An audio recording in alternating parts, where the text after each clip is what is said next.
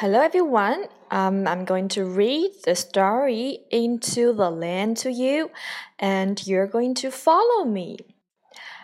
When you hear the sound, so you are going to turn the page. Let's get started. Into the Land by Jen Joss, illustrated by Keith Neely. Moses had a job for the men. God has a land for us. Can we get into the land? The men went up to the land. The land is good, they said.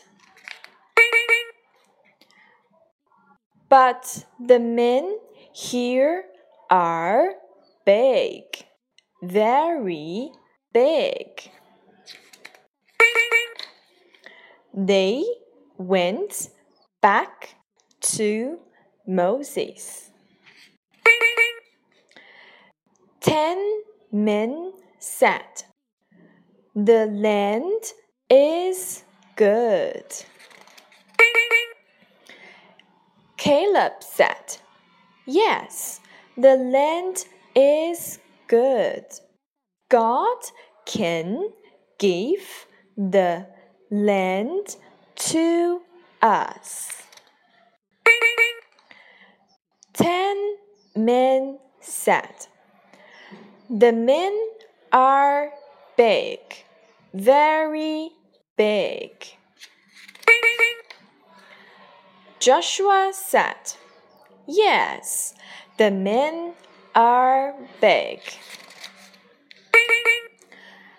But God can give the land to us.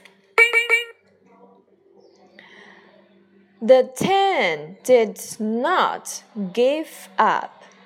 We cannot get into the land, they said.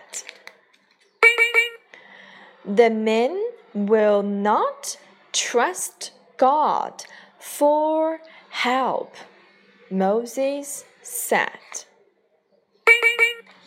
We cannot get into the land. Not yet. The end.